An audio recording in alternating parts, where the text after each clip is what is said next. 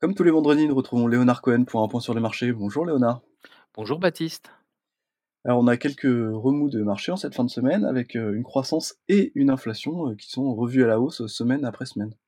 Alors c'est du côté américain, effectivement, le discours de Powell a bien marqué une révision à la hausse de la croissance économique aux États-Unis, montrant la résistance de cette économie face à hausse de taux d'intérêt, à, tous les éléments contraires que l'on a pu voir ces, ces derniers, ces derniers mois.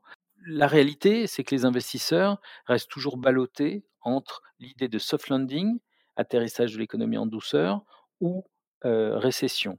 Et le fait que Powell sente qu'il y a des marges de manœuvre possibles pour monter les taux d'intérêt si l'inflation résiste, eh bien eh bien, ça fait peur au marché qui prend la bonne nouvelle de la révision à la hausse de la croissance économique américaine comme un signal de nouvelles, actions des banquiers centraux et en particulier de la banque centrale américaine à venir.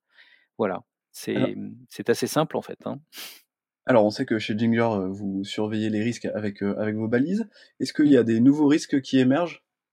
Écoutez, la hausse du prix du baril, mécaniquement, elle fait craindre, une toujours des pertes de pouvoir d'achat et des marges pour certaines entreprises, heu, qui peuvent être, heu, qui peuvent être, entre guillemets «secouées» en cette fin d'année 2023. Donc effectivement, pour la première fois depuis très, très, très longtemps, face à tous les risques qu'on a pu connaître, c'est la première fois cette semaine qu'on a commencé à voir, des petits risques apparaître du côté de l'Allemagne. Enfin bon, c'est des risques très faibles, mais c'est surprenant par rapport à à d'autres situations comme le covid, comme, la guerre en Ukraine et cetera, où on n'en avait pas beaucoup.